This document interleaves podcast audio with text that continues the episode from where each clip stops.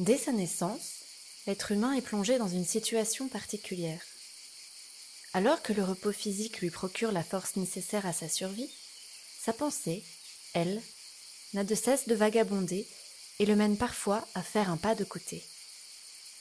Aujourd'hui, c'est bien notre conscience d'être humain qui nous permet d'interroger la notion de repos en compagnie du philosophe Laurent Bibard. Bonjour. Bonjour.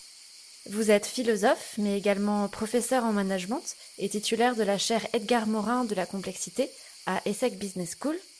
Ma première question, Laurent Bibard, euh, concerne la spécificité de l'être humain. Euh, en effet, tous les animaux se reposent pour reprendre des forces et pour se maintenir en vie, mais l'homme est un être vivant particulier puisqu'il est conscient de sa condition et il est euh, aussi physiquement assez faible. Comment peut-on alors définir la notion de repos du point de vue de l'homme? Alors, particulièrement en observant quelque chose qui a été largement observé depuis très longtemps, c'est que l'homme est un animal, certes, mais dénaturé.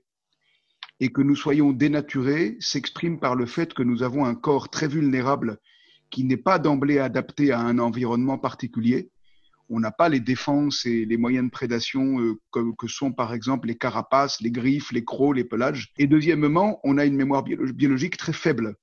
Euh, on en a une quand même, sinon on ne prendrait même pas naissance. Mais ce qu'on appelait auparavant l'instinct, qui est la mémoire biologique, elle, est très faible. Et ça veut dire qu'il faut qu'on apprenne à vivre. Et, du coup, on pourrait dire, nous sommes dénaturés, ça veut dire nous sommes comme délogés de la nature. Et nous devons, pour vivre, y re-rentrer en quelque sorte d'une manière ou d'une autre. Euh, on peut observer que dès qu'on y re-rentre après l'avoir quitté, ben, on n'est jamais vraiment complètement naturel. Mais en revanche, pour exprimer ce que, ce que je vous évoque maintenant en termes de repos, on peut dire que c'est comme si, en étant dénaturé, on était délogé, mhm. déposé de la nature, euh, mis en quelque sorte dehors de la nature, euh, en partie. Et le repos consiste à se reposer, à créer les conditions d'une vie qui est comme naturelle. Quand mhm. on dit c'est tout naturel, ou qu'on dit qu'on a une seconde nature, bah c'est ça le repos de l'homme, c'est d'arriver à réacquérir une forme de nature en quelque sorte, mais qui est toujours seconde parce qu'elle vient après un premier pas qui est de s'écarter, d'être écarté de la nature. Et l'homme a été capable de se mettre debout, il a atteint une forme de stabilité, euh, d'équilibre. Cela compte aussi.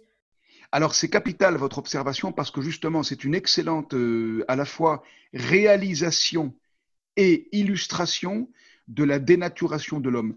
Euh, nos ancêtres, euh, avant que, de devenir vraiment humains, l'hominisation a consisté entre autres dans le fait que l'espèce euh, qui est le support de l'humanité, Homo sapiens sapiens, s'est mise debout. Et se mettre debout a, deux conséquences totalement contradictoires et pourtant c'est résulte du même phénomène.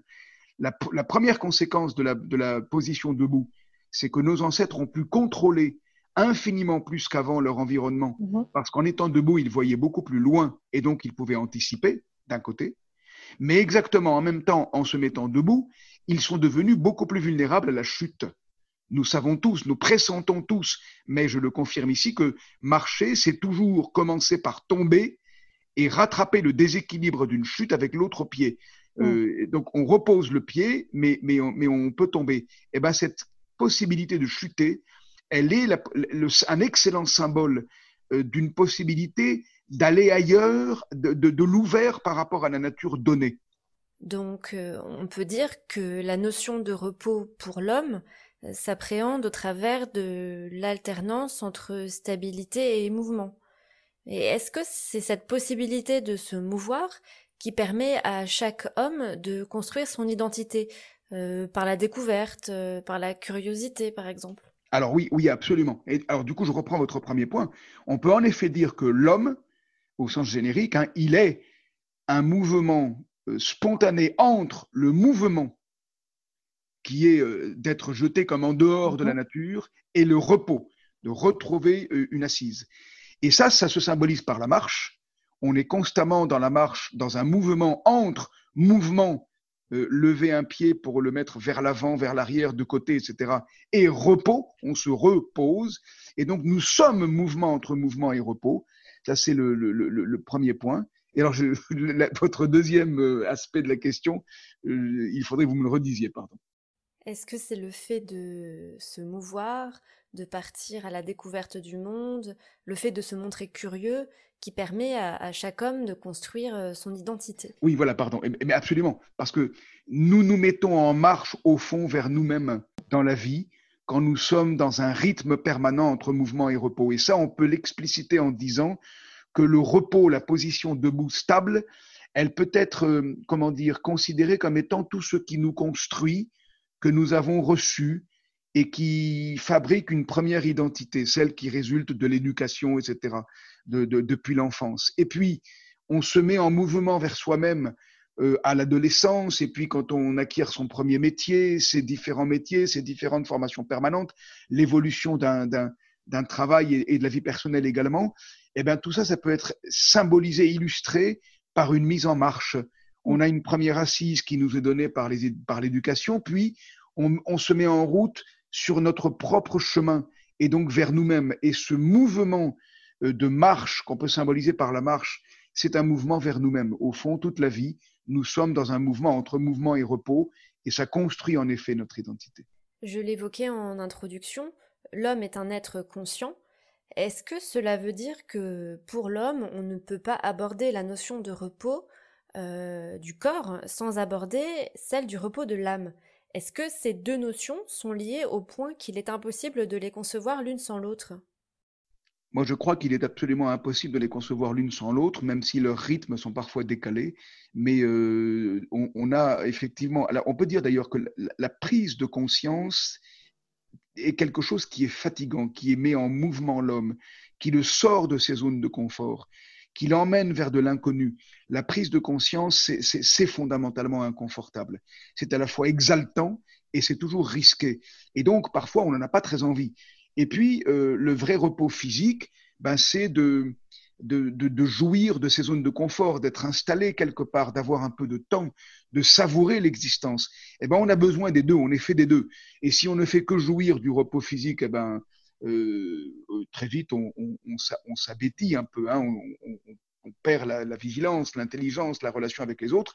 Et en revanche, si on n'est que dans l'exercice de la conscience de soi et, toujours à réfléchir, euh, ça n'est pas très sain non plus. On peut devenir un petit peu, un petit peu fou, quoi, hein, si on est tout le temps en train de réfléchir. Et comme vous l'évoquiez au début de notre conversation, le repos, c'est aussi le fait de reposer, de poser à nouveau. Mais qu'est-ce que cela veut dire? Est-ce que cela veut dire que l'homme doit constamment s'exercer à faire un pas de côté, à se poser ailleurs, éventuellement en remettant en question euh, euh, ce en quoi il croit? Je ne formulerai pas comme ça. Si on le faisait tout le temps, si on disait qu'il faut tout temps le faire, on, devient, comme je, viens de l'évoquer d'ailleurs, on deviendrait fou. Hein.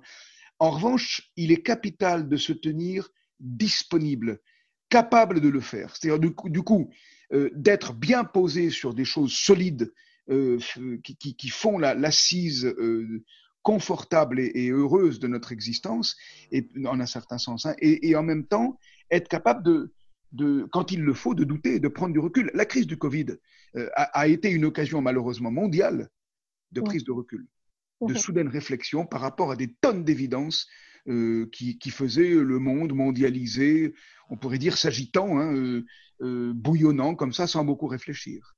Et une manière de se reposer et de prendre du recul, ça pourrait être aussi d'arrêter de, réfléchir constamment.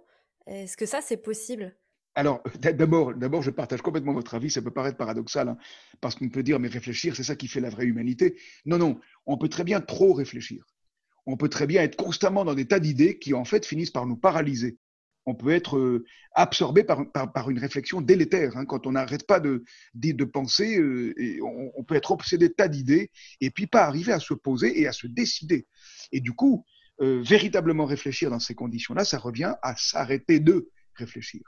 Donc à se reposer.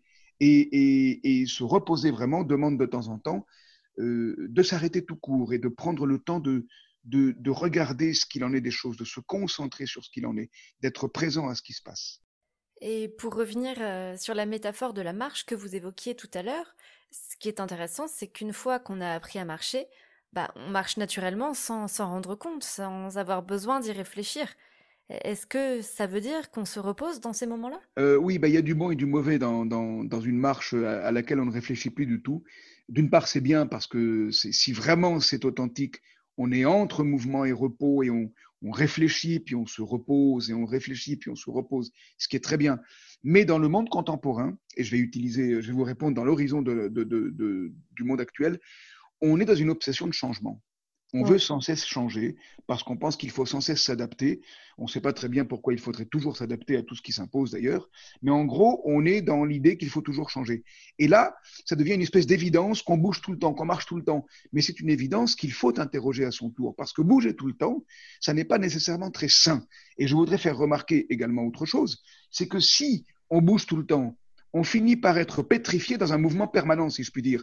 Et là, le véritable changement, c'est de s'arrêter de bouger c'est que de temps en temps, le vrai changement, c'est de se remettre, vraiment au repos. On peut observer, euh, je parle de maladies légères, ou, mais en tout cas, comment dire, quand on a une maladie, qu'on est arrêté de temps en temps, ça nous fait prendre conscience de nous-mêmes, ça nous fait réapprendre toutes sortes de choses. Le philosophe Nietzsche disait, euh, combien n'apprend-on pas quand, quand le corps soudain ne fonctionne plus spontanément et la douleur ou la maladie nous oblige à réfléchir vraiment? De temps en temps, je ne plaide pas pour qu'on soit malade, hein, surtout pas, c'est pas ça l'idée.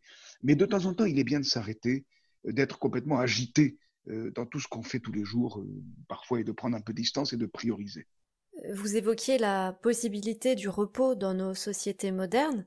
J'ai l'impression que on nous a inculqué une façon de nous reposer, en lien avec le fait de travailler d'ailleurs souvent. Est-ce qu'il n'est pas temps de désapprendre notre manière de nous reposer pour apprendre à nous reposer autrement?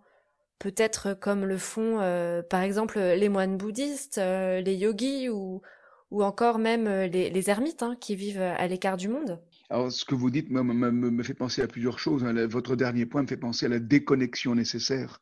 Alors, c'est embêtant de le dire ici sur, sur, sur ce média parce qu'il va, être, va être distribué de manière connectée. Mais de temps en temps, c'est bien de déconnecter, comme on dit, hein, et, de, et de se déconnecter des réseaux. Et puis, euh, deuxième chose, on peut observer que nous sommes dans, un monde qui, a peur de la nuit, qui a peur du véritable repos, du coup. Nos villes, nos villes sont constamment éclairées la nuit. Qui connaît encore de véritables nuits? Et où? Alors, il y en a encore, hein, mais, c'est important de recultiver le sens de la nuit.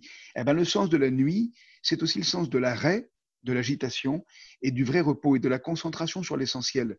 Les, moines ou les philosophes euh, que vous évoquiez tout à, l'instant, eh ben, ils apprennent à, une véritable réflexion en se reconcentrant sur l'essentiel et en silence. Il est capital de s'apercevoir que nos paroles ne prennent de sens que parce que nous nous taisons et avant et après. Et le silence est un contrepoint fondamental de la parole, comme le repos est un contrepoint fondamental du mouvement. Et donc, il faut qu'on réapprenne à se taire et à faire se taire cette conscience courante. Vous savez, les, bouddhistes disent, on est sans cesse habité d'une conscience qui court sans cesse, mhm. euh, d'une émotion à une autre, d'une pensée à une autre, d'une sensation à une autre, d'une représentation à une autre, et, j'en passe. et, il faut faire arrêter cette conscience de temps en temps et se concentrer sur des choses très simples. Notre présence, l'être là, ici, là, maintenant. Un grand merci pour euh, cet éclairage, Laurent Bibard. Euh, nous avons la chance de vous retrouver dans un autre épisode de cette série et nous interrogerons ensemble les liens qui existent entre repos et bonheur. À bientôt. Merci à vous, à bientôt.